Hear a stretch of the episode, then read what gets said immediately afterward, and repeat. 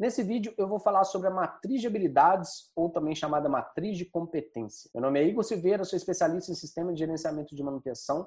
Eu estou aqui quebrando o código das ferramentas de gestão existentes para que você possa utilizar cada uma delas para o seu crescimento profissional. Então, a matriz de competência é uma ferramenta poderosíssima para a gente poder saber quais as competências, qual conhecimento, habilidade, atitude de cada uma pessoa da nossa equipe, inclusive nossa própria. É interessante que a gente nos autoavalie também, para que a gente possa saber o que, que a gente precisa ter, qual o nível que a gente precisa ter de conhecimento em cada uma das ferramentas e qual que é o nosso nível nesse exato momento.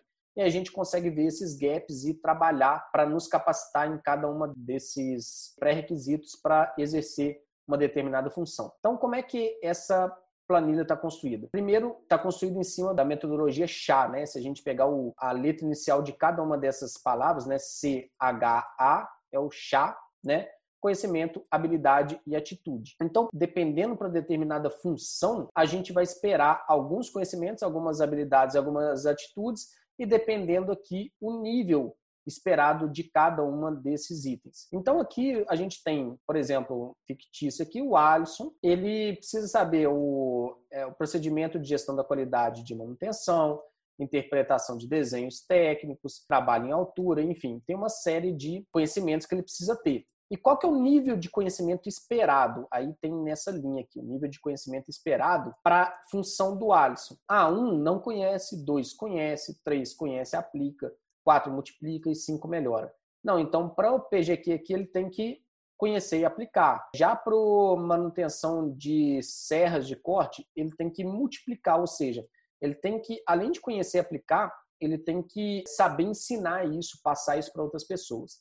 Tá, e qual que é o nível do Alisson hoje para cada uma dessas? Ah, para o PGQ da manutenção, beleza, ele já conhece e aplica, né? É o mesmo nível esperado, ou seja, está 100% atendendo esse requisito. Agora, para manutenção de serras de corte, por exemplo, ele nem conhece e ele precisa, na verdade, até passar para outras pessoas.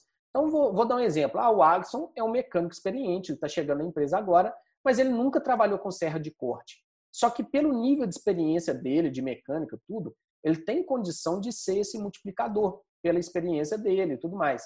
Então, ele não sabe nada, mas ele tem condição de chegar nesse nível de, de multiplicar o conhecimento que ele tem, ou seja, ele está tá no nível 1 e ele é, precisa estar tá no nível 4, ou seja, ele atende 25% aqui. Então, o que, que a gente vai prover para esses que estão em vermelho, né, esse atendimento, é prover o conhecimento necessário para ele se desenvolver nesse determinado item. E assim se repete para habilidade e para atitude. Basicamente, o conhecimento, a gente está falando da teoria do que a gente vai precisar para aquela função. habilidade é colocar essa teoria em prática. E atitude, a gente está falando de, da parte comportamental, pessoal, e que faz total diferença, talvez seja até mais importante do que habilidade e do que conhecimento, porque se a pessoa tem atitude, ele quer, ele tem proatividade, ele quer fazer, quer, enfim, aí ele consegue se desenvolver aqui o conhecimento, a habilidade, tendo atitude coerente né, para isso. Então, esse é uma ferramenta que eu gosto muito, sempre trabalhei com a minha equipe nessa ferramenta, porque é muito fácil depois buscar subsídio aí para buscar treinamento, etc. Né? Para mim, também, eu sempre me autoavaliei para poder ver onde que eu estava, para onde, onde eu queria chegar e quais os conhecimentos necessários para chegar até lá, enfim. Então, eu vejo uma ferramenta que, que nos traz muitos benefícios aí, de forma geral, para a equipe de manutenção e para o nosso desenvolvimento pessoal e profissional também. Se você gostou desse vídeo, deixa um like. Se você gostou muito, compartilha com outras pessoas. Segue o nosso canal aqui, ative as notificações, porque cada novo vídeo que a gente postar, você vai receber essa notificação em tempo real e a gente se vê diariamente ou aqui pelo YouTube ou pelo Instagram em novos conteúdos gratuitos de valor nessa área de gestão de manutenção inicial. Então te vejo no próximo vídeo. Um abraço, sucesso!